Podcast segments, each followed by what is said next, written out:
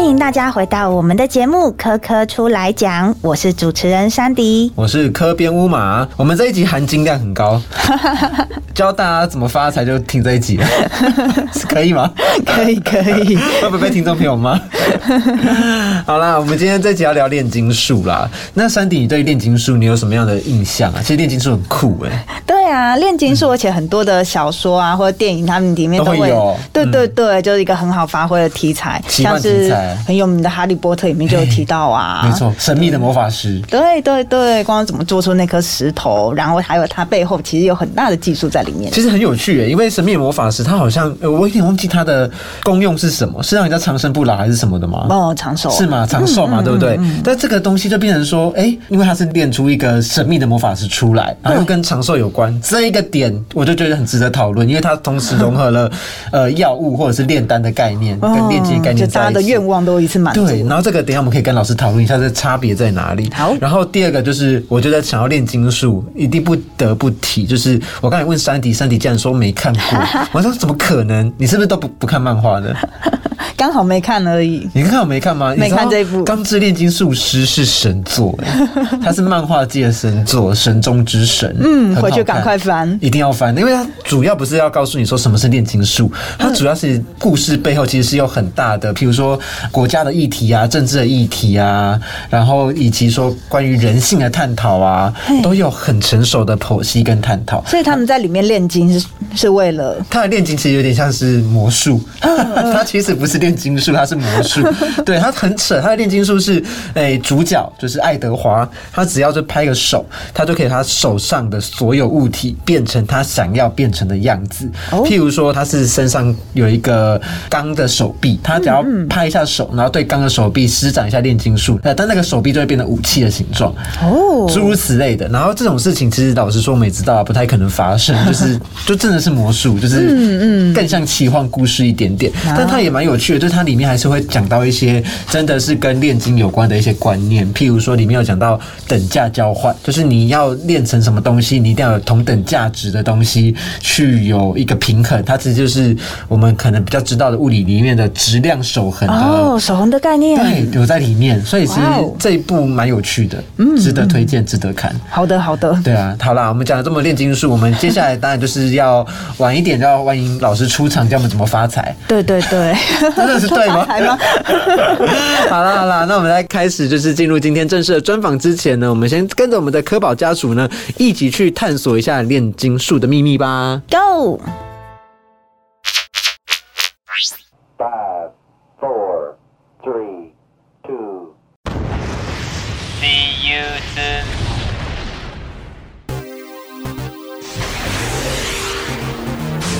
哇哦！这是一颗从来没有来过的全新星球，不知道在这个星球能有什么样有趣又新奇的旅程呢？怎么这个星球的人一看到我就要抓我啊？要快点回到飞船上才行！哎，别跑啊！我们没有恶意！怎么可能相信你们呢？放开我！放开我！你先冷静下来，听我们说。你是来自地球的科宝对吧？嗯，你怎么知道啊？我们是从和我们友好的星球那里听说的。我们有事情想要请教来自地球的你。哦，是吗？那你要问什么啊？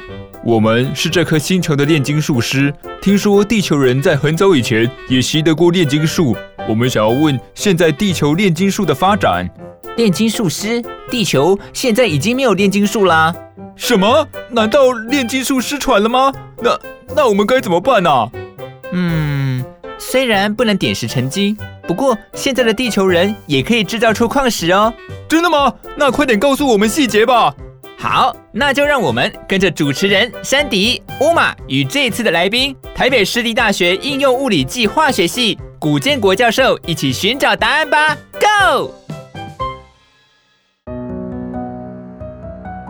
好，听完了科宝家族的冒险，那我们这次呢邀请到的来宾是台北市立大学应用物理暨化学系古建国老师，欢迎老师。各位大朋友小朋友，大家好。再次欢迎老师。刚刚我跟山迪在讨论炼金术的时候，老师在旁边直摇头说：“你们这些 就是这些小伙子不懂，就是炼金术到底是什么。”其实也就是老山迪在前面开场的时候讲到一个蛮有趣的地方，我觉得可以拿来跟老师做讨论。就是山迪刚才提到说，《哈利波特》里面的那个神秘的魔法师，他是炼金术产生出来的产物，但它的功能是长寿。那在这个功能里面，其实我就会联想到说中国的炼丹术。那这个东西是不是可以拿在一起讨论的啊、他们都是提炼东西吗？其实啊、如果我我们先讲炼金术好了，嗯，古代人会觉得，哎、奇怪，这个东西为什么时间久了以后它不变？嗯。擦一擦又会变很亮，嗯，哦，那是叫黄金嘛，对，哦，所以它可以一直长久保存，好、所以呃，它有一些应用，所以大家想，哎、我可以做成那个。那在中国的话是炼丹，是人，我可以长生不老。好，所以这个时候呢，两边的想法都希望一个东西能够持续一段时间呢，历久不坏，都不会有变化，寿命可以很长。器具可以一样的长远使用，对所以人就开始去追求。好，所以当然在西方的话，他们就是炼金嘛，他希望能够做出这种长久不坏的。那其实以现在的观点来看的话，其实是金属嘛，因为它的活性很低啊，所以它基本上遇到空气它都不会变化。嗯可是很多金属它会，它久了以后它会氧化。被金属氧化物，所以像铁就变铁锈，所以这个时候大家觉得，嗯，那铁锈用久了就会坏啊，那有没有追求不坏的东西？嗯所以这个时候就会去做探讨炼金术，嗯就找了很多方式，一些金属啊、加热啊什么方式，希望能够做出来。嗯那在中国的话，刚好呃也是类似啊，只是我们希望能够长寿。嗯好，当然这里面有很多故事啊。那各位你知道谁最想要长命百岁吗？皇帝皇帝，哎对，所以有钱人，所以呃有钱人跟皇帝，所以以前的他们是希望说，哎、我可不可以有东西可以让我吃了以后呢，就能够长寿啊，长生不老之术。其实，在中国为了求长命百岁，所以希望阴阳能够调和嘛，是受道家的影响。所以这个时候呢，阳就会想到朱砂，对。哦，红色嘛，对。那一个是阴呢，就是铅，对。那我希望把这个朱砂跟这个铅呢，把它调和在一起，加热之后，再加一些其他物质，对。让它能够融合以后，就会做出长命百岁的东西。哦，现在听起来有够不行嘞，那听听起来有够不行的，那吃了一堆重金属。对，所 以可能会有反效果。对那现在才发现啊，天哪，这个朱砂呢跟铅呢，对对人体会造成危害。哦，可是以前呢，因为当然不可能一下吃很多嘛，你是吃吃很多就会暴毙啊。嗯他想吃一点吃一点，然后慢慢体内就会慢慢累积这些重金属。嗯，那当然久了以后就会伤害到我们的器官，是啊，就会影响到我们寿命。所以后来吃了这些丹药的人，可能啊、呃活都活不久啊。嗯，成仙了，成仙。对对对对，那当然这加了很多东西，也慢慢炼丹师呢，他又体验出一个叫砒霜，啊，三氧化二砷，所以这个可能各位在看剧的时候也会听到这个砒霜。啊堪称古代的氰化钾。对对对，因为这个东西 因为量很少，你看不出来，你吃了以后你就觉得哎、好像有效果。啊，因为它会影响到我们的细因为细胞作用，所以你可能没有感受到。嗯，可是当你的量不断的累积之后呢，它就伤到我们的身体。那当然以现在的科学观点来看，哇，天哪，这些东西都是有害物质。对，哦，听起来真的很可怕哎。哎呀，可是我觉得古人他们就有发现到说，他需要去把不同属性的东西。融合起来。没。错，没错，他们可能就缺什么，然后补什么这样子的概念。嗯嗯嗯，因为像炼丹术，它其实好像就是也是刚刚老师有提到嘛，它其实是提炼了很多像是跟金属有关的东西。那我们也知道说，古人可能不小心吃了很多重金属，可是呃，不管是炼丹术也好，或炼金术也好，它其实可能都是在很久以前跟科学或化学的一个源头。嗯，没错。对，因为它也是呃，人类开始去试着把不同的物质，嗯。想办法把它合成在一起的一个起点。没错，那既然老师刚刚已经呃透过刚刚的一个简单的解释，我们发现了炼丹术不行，就是要用炼丹的方式让自己长命百岁是不行的。那我们换个方式想，炼金可以吗？或者是说炼钻石可以吗？如果炼金不行，那我们可以炼钻石吗？好因为毕竟我们现在对于各个元素有更深入的了解了。嗯可以，那我们就刚刚延续刚刚提到的，你不管是炼金或者炼丹，在这个过程中我会加一些物质，嗯加了一些物质下去之后，会有一些不同的物质的反应，会得到不同的东西。嗯这个时候慢慢就会被归纳说，哦，加什么东西之后呢，会得到什么样的东西？嗯好，那这个慢慢人类就对物质的化学反应。就有一些比较清楚的脉络，所以它其实对后面的科学影响就很大了。嗯，所以慢慢的，我们人类就开始发现，哦，原来有些元素或化合物啊是哪些特质跟特性啊。透过这样的了解之后呢，其实对后面的化学反应其实是有也有它的贡献呐。因为我们现在对有些物质的特质特性我们就很清楚。嗯嗯，那至于那个钻石啊，钻石有比较不同的原因是，嗯，因为。等到看那种钻石，应该是也是这近百年以以来的事情。嗯，尤其是人造钻石啊，因为钻石它的基本结构是碳，对。啊，所以当你的碳的结构是四面体规则排列的时候，那它就会形成我们所谓的钻石。嗯，所以这个时候呢，我可以透过一些方法去合成这个钻石啊。嗯那通常呃方法有两种啊，就呃第一种呢是用高高压，就模拟像地球的环境哈，加热到一千五百度哎左右呢，加压到大气压七万倍啊，让它重新排列规则的碳排成我们所谓四面体，这个是人造的钻石。对，那第二种是化学气象沉积法哈。那这个时候呢，它是有一点把我们放一个金种，嗯下去之后呢，注入碳氢的化合物或者是气体哈，用微波震荡，然后让碳跟氢的粒子分开。嗯那游离的碳呢，附着在这个我们刚刚放的金种上面呢，它长金的地方，慢慢长出我们所谓的钻石。嗯，所以它的方式跟以前的炼金术、或炼丹术比较不同。炼金术、炼丹术是把加一些物质下去，哈。根据我们不管是道家或者他们做的做法，把一些重金属再加一些日常生活中他们知道的，比如硫啊或者其他物质加进去，然后去做化学反应，它是呃不太一样。嗯，那所以钻石人造钻石比较倾向于我的结构上面的排列。哦，对，所以这个时候已经有近代科学的概念去做了。是，对，那至于炼丹术不是啊，炼丹术是觉得啊，应该物质的特性怎么样，说把它加一加，看有没有做出那个药出来。对。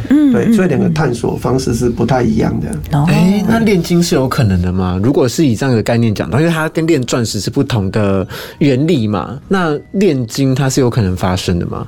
呃，其实可以啊，因为它是原子核嘛。嗯，我我们现在人类已经可以做一些人造的元素。对一百零几，像一像最近已经到做了一一六、一七、一八的那个例子。嘿好，但是要透过高能的方式去改变它原子核里面的质子数跟中子数的不同的组合。哦，它还是要直指原子核。对，这个时候它是有机会是可以做出金，只是说你用这种高能的设备做出来的金，可能你花的钱就比你做出来的金哇还要贵啊。嗯，好，所以通常我们是不会这样做啊。嗯，成本不符啊。成本不符，因为金呢，元素的金呢，它牵涉到是它本身的原子的特质。它，这个原子里面它必须要一定的质子跟中子组合，嗯，然后外面有一定的电子数，你才有可能去组合出这个。嗯，那它跟钻石不一样，钻石是碳的分子重新另外排列，啊，所以你要让它重新排列出你要的是比较容易。哦但是要改变原子核的反应的话，那就是要高能的粒子再去组合。这个时候，它如果制造出高能，就是要加速嘛，加速器把它让产生很大的能量。比如说什么核融合啊，或者是核分裂那种能量。对，能量那么大，当然你做出的黄金这么少，当然就不合，呃，就不划算了。对，你只要改变它本质，才有办法去实现。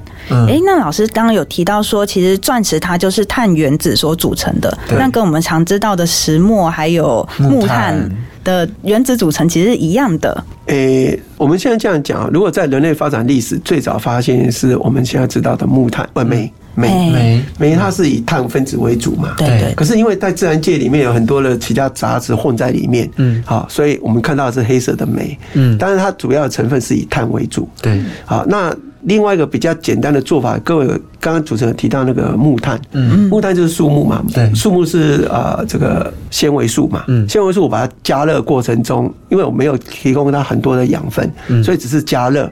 木炭是碳水化合物，我们把水啊把它蒸散出来，留下来的就是碳粒，哦，所以木炭里面就是碳粒。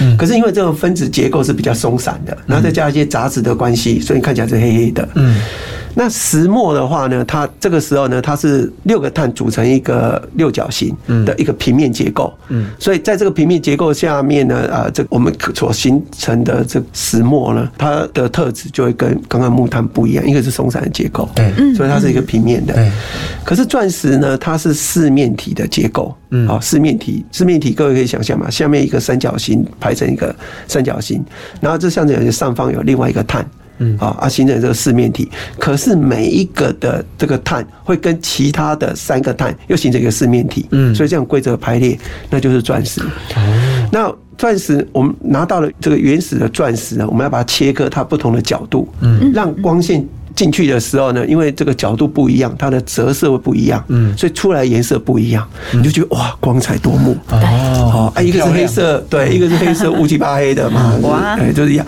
所以一样的碳呢，它的排列不同，还有它杂质不同，它其实呢呈现方式也不同。哎，那为什么就是重新排列之后，就碳元素嘛，它重新排列之后，为什么它就会变成透明的，就变成钻石之后，它就是呈现是透明的样子啊？对，那是因为它呃里面都没有任何杂质。如果如果有杂质的话，你可能光进去它会阻挡，嗯，就会影响它原来的光前进的方向。这个时候它颜色你就会看到它一些可能跟纯钻石不一样。嗯，那完美无瑕的这个钻石的话，它是没有任何杂质，也没有任何的裂缝。嗯，这时候光进去的时候呢，它会走它原来，因为进去的角度不同，它折射出来的角度也不太一样。嗯，这时候你看起来就像透明，然后光彩夺目，因为有光线嘛。嗯，嘿啊，没有一些杂质会吸收一些光线。所以它是透明的，也没有阻挡，所以它主要是因为没有杂质的关系。那有没有跟阻挡？哎，对哦，那有没有可能说，那碳元素它按照碳的方式去排列，但它我们想办法清掉杂质，那我们就可能那个木炭它就也会变透明的。可以啊，那你你要把它清除，那再再重新排列，又又就是回到原来问题，就是你要花很大的成本，嗯，你才有办法把它去重新去杂质这个重好，因为它这个分子跟分子里面，它杂质并不是靠左边靠右边一刀切就切掉，啊，它是混杂在你这个结构中，而且它排列是很松散的，嗯，没有规则的，那你要让它重新有规则，那你不如我用。重新用做呃这个人工钻石的方法，用人造的钻石方式去做，对，这样还比较快。对，其实现在很多人啊会提到说什么真假宝石啊，那那些东西也有什么所谓的人造宝石啊，有很多节目在告诉你怎么分辨 真钻石、假钻石、真宝石、假宝石。那像这种宝石，它的成分是什么？为什么它也可以人造啊？好。其实啊，钻石啊，人造做出来跟天然都是一样啊，因为都是碳碳的重新排列组合嘛。嗯，所以但是价格不一样，所以通常买钻石要原产证明啊，要人证明，要公信证实说我那个是真的是从自然界取的。嗯，那回到谈到宝石也是一样啊，宝石呢，它会形成不同的这个颜色啊。啊，其实啊，这也是很重要一个化学有关系的啊。嗯，那我们今天讲钻石好了。嗯，钻石，比如说呃，各位比较熟。是水晶，对啊，水晶钻石，它是石英二氧化系，嗯，好所组成的。那它里面没有什么杂质，光彩透明，所以看起来是水晶，嗯，好啊。如果这个看起来不是光彩透明的。那它就是我们的石英，嗯，所以我们那个石头有时候你把石头捡起来，啊，看起来里面有一点白色浑浊的，那个是石英，对，好，可是有些是完全透明，它可以眼睛可以穿透过去的，那个就是水晶。所以各位在那个有些岩石矿物里面，它有水晶，啊，它就是因为它里面完美无瑕疵，好，它全部都二氧化系的排列组合，那就变水晶。嗯，对。可是水晶的下面可能是一样是二氧化系，只是它。排列比较散乱，那就是石英。嗯，哎，对。当然，这呃宝石里面有人会提到这个珍珠。嗯，好。对。那其实珍珠呢是。碳酸钙，嗯。啊，碳酸镁这些东西占百分之九十，嗯，那么里面混了一些像氧化锡啊，或者是磷酸钙啊这些，或是三氧化二铁啊一些物质成分进去啊，所以这个时候这个珍珠呢，哎，就会不一样的特质，嗯，所以它跟刚刚水晶不一样，水晶是很纯的，没有任何瑕疵，排列又很规则，所以是透明的，它其实是不同的，嗯，那不同的宝石啊也是一样，那里面原则上是金属氧化物，嗯。比如说我们钢玉啊，它是这个氧化铝所所做出来的结晶。占一部分，那里面混的一些其他的离子进去。这个时候，因为换不同离子进去之后，光线射到里面折射出来的时候，看到颜色就不同。嗯，所以会有时候会看到，哎，这个是红宝石、蓝宝石，它其实是一些金属氧化物，可是氧化铝啊，或者氧化呃镁或其他物质，然后混了一些离子进去之后呢，所呈现出来的。嗯，对。哦，所以它其实是个化学反应所呈现出来的色彩。那其实。听老师讲起来，好像是大自然，不管自然生成的还是人为的，它其实都是成分是一样的。对，一模一样的。诶、应该是这样讲，就是说自然界里面硒嗯。占很多嘛，啊硒跟氧在一起，然后这个时候呢，我们还有一些金属离子也会跟氧在一起，嗯。这时候它组合在一起的时候呢，它的排列会影响到我们看到的颜色嗯。嘛，啊，跟透明度。第二个是它里面含有一些不同的微量的金属离子，譬如说铬啊或镍啊，这个时候呢会影响到它颜色。譬如说铬好了，就是一个金字旁一个各位的铬啊，那个铬呢，它看起来会有翠绿色的颜色啊，就是如果这个金属氧化物里面含有这个铬的话，你看起来就有点像翠绿的，嗯，啊，就觉得哦，这个绿的很漂亮，哦，那这个就是它所造成的这个不同。嗯，那另外呢，像不晓得知不知道那个石榴石啊，石榴石里面呢，其实它里面有钙、镁、铁这些金属的氧化物，嗯。啊，然后呢，它因为它的排列还有它的透明的地方不同，光线进去也不一样，这个时候呢，它可能呈现的颜色可能是血红色，嗯。或是粉红色，嗯。那有些颜色可能会深一点，嗯。所以变成有人喜欢这样子的颜色的石头啊，嗯。对，就变宝石啊，哦。对。但是其实说穿了，跟我们地上捡到一个石头里面的这个成分呢，大同小异，只是里面排列还有成分的不同、差异的不同，还有那个色泽、光线折射出来，有没有让你觉得光彩夺目？嗯，好啊，这个它的程度不同。嗯嗯，因为我们常常提到啊，钻石的硬度很高，对这是其实很高的一个硬度。那其实现在我们讲人造钻石、人造钻石，那它其实除了可能拿在市场卖当做钻戒之外，人造钻石它现在在我们的生活中有什么其他应用吗？有，刚刚主持人提到啊钻石它很硬，它硬度是十。好，所以譬如说你去买玻璃嘛，那玻璃不是要切割你的 size，那它其实是那个工具上面有一个很小很小的一个钻石，它很硬，用钻石来做切割。哦，啊啊，其实我们里面有些工业上也是一样，要一些硬度比较大的东西，嗯，我们就会用钻石。钻石可以当工具，也可以当一些啊我们要的一些成品嗯，因为主要是利用它的坚硬的特质。嗯，对。其实像那个石石英也是一样啊，石英的纯度越高，二氧化也很硬。硅纯度越高，它也很硬啊。嗯。那最有名，我不晓得各位知不知道，那个雪山隧道当时在打通的时候，就遇到那个四磷砂岩，菱角的磷，四磷砂岩，嗯，它的纯度就很高，嗯，这个很高的石英岩呢。就很硬嘛，嗯。所以当时用砖头去钻它，前钻机去钻的时候，到那个地方就坏了，钻头就坏了，嗯嗯嗯那怎么办？那只好用后来用爆破的，所以后来才速度才比较快。嗯。所以你现在看到这个雪山隧道，其实工作人员很辛苦啊，因为用传统的方式去炸药去去炸它，以后才把它开路。嗯，啊，当然这样也会有一些人哎风险在。有有风险在，所以嗯。有一点过世了。所以这个主要是它硬度，所以这个硬度呢，还有你的色泽，其实跟你的纯度就有关系呀。嗯嗯嗯，对。对哦，懂懂。这些也是他们用来分辨就是真假的一个依据嘛。对对对，它其实呃，行家他可以用这个宝石，我可以把它归纳嘛，嗯。哪一类型的宝石里面是哪些成分为主，嗯，它的结构成分是什么啊？嗯所以它可以用这个成分的相对的纯度的高低，还有它呈现出来的色泽的变化，嗯啊，来做一些区别，这样子嗯，哎懂。哎、那其实我们在讲钻石，或者是刚刚山迪提到的碳。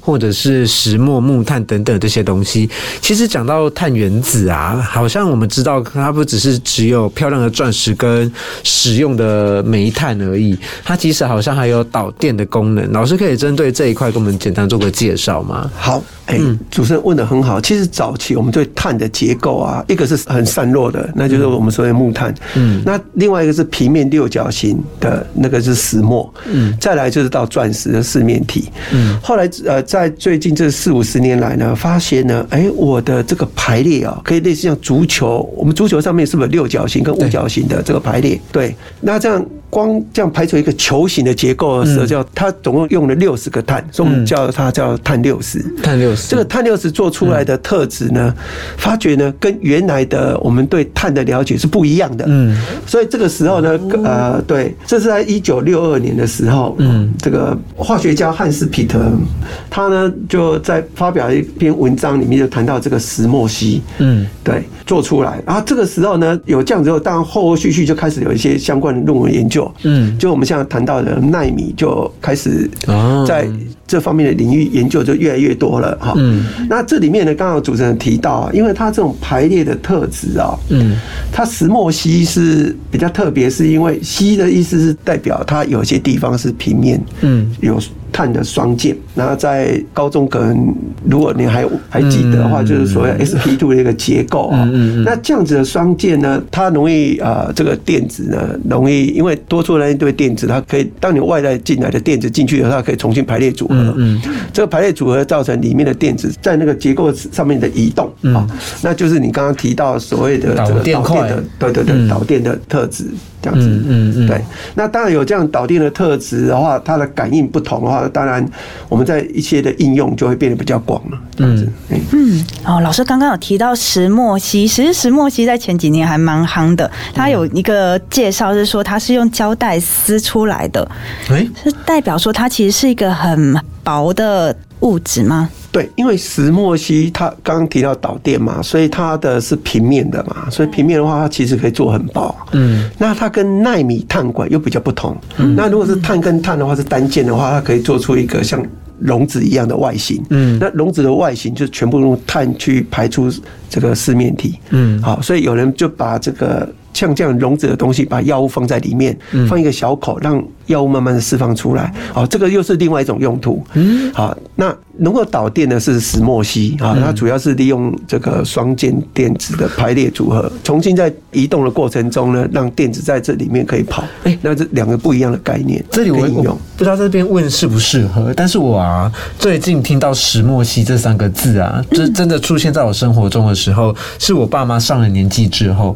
然后他们会用一些护腰，然后护腕，然后可能护啊护什么的地方的东西，然后就会很强调说，哦，这个不是石墨烯的，我不要用，或者是说会说我要买就是要买跟石墨烯相关的，真的，对，石墨烯，我不晓得，就是我这里很好奇，这是有办法问的吗？石墨烯真的有这么神吗？对，因为 呃，石墨烯应该这样讲了，因为它结构的特别特殊性啊，所以它可以导电嘛，嗯，那它也可以传热。嗯，它也可以传热，所以你刚刚提到那个，就是它其实是可以传热，嗯，哎，透过呃能量在这个结构过程中可以进行传递，哦，对，所以这是它的应用。那至于导电的应用比较多是用在电池，比如说石墨烯的电池，对。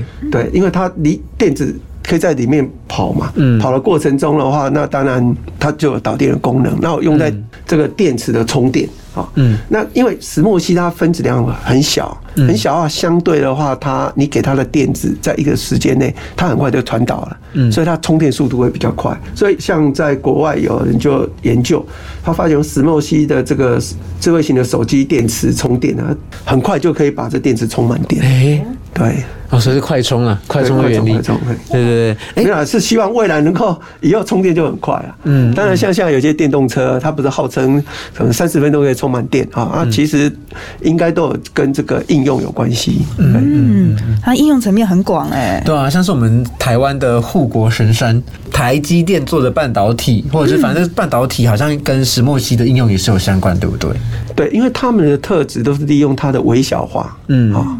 那个这个尺寸比较小的情况下，嗯在传导的速度方面的话，会速度比较快。嗯，对，所以你做的越小，它传导速度越快。当然，以电脑来讲的话呢，像台积电，它是要短时间的快速运算很多的话，嗯你传导的时间越短，是不是同样的时间里面你可以做的运算就会比较多？对对，所以都是利用这种比较微小化、快速传递的方式，对来做到目标。哦，整体效能就提升了。没错，你知道吗？我们。这一集节目啊，从炼金术，然后聊到炼丹术，然后又聊到人造的钻石矿石跟人造，就是呃做成黄金到底可不可能？老师有跟我们讲说黄金不太可能嘛，因为如果你要做黄金，你可能要好几座核能发电厂的能量，不知道我乱讲的，就反正就是很大的能量，你才有办法做出真的做出一个炼金出来。所以炼金是不太可能，但是人造钻石呢相对便宜一点。所以聪明的听众朋友，听到这里应该知道，不是啦。好了，我们现在主要后想说，哎、你讲人造钻石、人造矿石、人造宝石，然后就我们聊到了所谓的石墨烯这样子的一个物质，它其实对我们现在生活中的应用也是非常的广。对，其实我觉得这很有趣的是，早期他们呃尝试把不同物质合成在一起，去创造出新的物质或者他们想要的东西。然后现在的技术呢，我们反而就是可以把一个同样的物质，好比说我们把碳原子对不同的排列，甚至把它呃在纳米的尺度底下对，它又有更多的应用。对啊，其实我很好奇，那个排列到底是怎么发生的、啊？就是这样子的设备跟这样的仪器，它是透过什么方式让这些原子下去排列的啊、好，那我我我就讲那个钻石哈，其实钻石在高温高压下它的离子化。那离子化，那我我刚才讲要放一个金种，就是结晶。对结晶你要让它长出结晶，一定要有一个东西可以附着在上面。嗯所以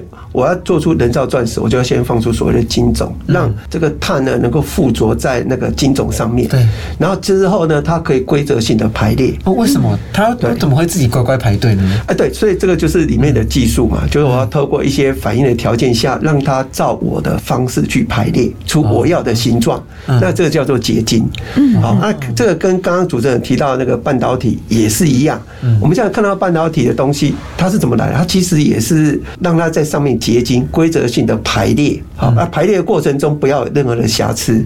好，让它那个反应的条件下去排出我要的元素。嗯哎。哦，这个听起来是一个很神秘的技术，对，让感觉原子乖很难欸乖听话，好好排队。啊那排好之后就变钻石了。然后，这个其实就像老师上课嘛，对不对啊？学生照老师的指令，一个动作一个动作的排列，按、你就会排得很整齐呀、嗯，对。可是一定会有一些人，如果不听大人的话，他想要在这个地方自由游走，这个时候就有几个会聚在一起聊天，有些不会。那这个时候呢，你就没办法排队很整齐呀、我跟你讲，这是决定了你是钻石还是木炭。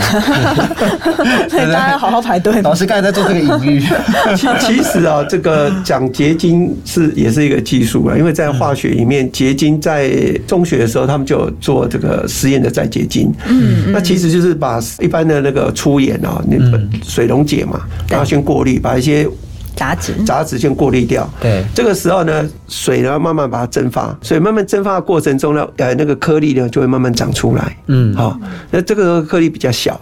那各位另外一个，我再举另外一个例子是，可能各位有做过，就是中学的时候会做硫酸铜。嗯，硫酸我们使用完之后，通常把它放着嘛，啊，水会慢慢的消散。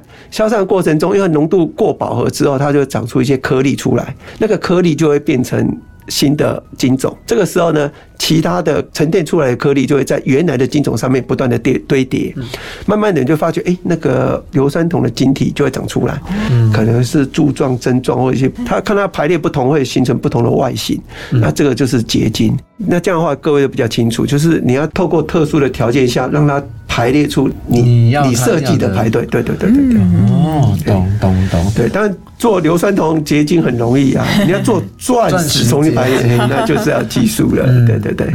其实蛮有趣的这个呈现的方式，因为我觉得蛮蛮好玩的地方是我们刚才在讲一开始讲炼金术，然后讲到可能比较提花的钻石或黄金，但我我现在听下来的感觉是说，哎、其实，在生活中应用的，我们刚才一直提到的石墨烯，它真的才是真的了不起，哎，对啊，对啊，对啊，因为它可以运用在你的生活中，不管是你的不管医疗相关的也好，或者是跟所谓的交通相关的也好，甚至跟我们台湾最熟悉的半导体也好，其实都有它的存在。没错，不同的排列方式，有些就可以排列出很美丽的光泽啊之类的。那但是它它有一些的话，就是造成说像石墨烯它的导电或者它的导热，也都跟它的排列是有关系的。对，所以其实今天这样子啊，我们谈了几个概念，我可以稍微整理一下，就是说，其实第一个，我们从炼金术、炼丹术开始谈，它其实是一个化学反应，是，嗯进行化学反应，做出我们希希望能够得到的东西。没错。然后之后呢，我们必须要把它纯化，嗯透过纯化过程中呢，得到比较纯的物质。嗯，好啊，当然这比较纯的物质在化学里面，我们当然就透过一些分离啊，一些各种不同的，不管是蒸馏啊，或者是什么方式，或者是晨曦啊，把它变出纯的东西。嗯，然后再希望这个纯的东西能够照我们的方式排列出我们要的结晶。嗯，好，这个时候呢，我就可以得到我要的成果的东西。那不管石墨烯或者是啊我们其他的东西，其实也是根据我希望能够做出这样子特性的物质，我去设计实验。好，所以比如我可能设计师出来是专门能够做出石墨烯的，嗯，那有人可能做出来是属于药物的，对，好，所以要跟我们的目的呢，用的原料不同，对，好啊，反应不同，不同的然后之后呢，对，然后再做出我们要纯化它，因为纯化它才可以长出我们预想要的，嗯，像药物也是一样，我们做出化学反应过程中，药物里面可能会混杂其他东西，我们要让它很纯啊，因为这个东西要吃到人体里面，也有其他杂质可能会影响到我们的身体，所以也是要纯化，是对。啊，天哪！这一集真的是各种教大家如何。把财富藏在脑中的方式，就是我们就累积了很多知识，那这些都是我们珍贵的宝藏。所以我刚才在前面讲的发财是这个意思啦。对对对，而且刚刚主持人提到啊，那个看起来人造钻石好像很容易哈，那你要有这个技术，你觉得很容易啊。如果大家都会的话，那今天主持人就去做钻石就好，去卖钻石。对对对。好啦，再一次谢谢我们的古老师上我们可可出来讲，跟我们分享这么精彩的内容。没错，而且大家也学到一些跟生活中。有关系的一些知识啊，然后一些化学反应有趣的地方啊，等等的。其实呢，关于这些化学反应呢，如果你想要知道更深的知识啊，或者是想要有更进一步想要疑问的，或者是说你想要真的知道怎么做钻石，哎，这个没办法问我们，我们也不知道。对，但是你有一些比较相关的一些问题呢，都可以在留言区留言给我们。嗯，欢迎大家跟我们一起讨论哦。没错，那喜欢本集节目内容的话呢，也欢迎在科科出来讲的节目的资讯栏下面有一个评定。留啦，就是你们帮我们评论啊、订阅加留言，让我们的节目呢可以让更多人听到。大家赶快按下去吧。对，好，那我们今天的节目呢到这边要告一段落了。那我们再一次谢谢老师，谢谢老师，谢谢大家，拜。那大家拜拜，拜拜，拜拜。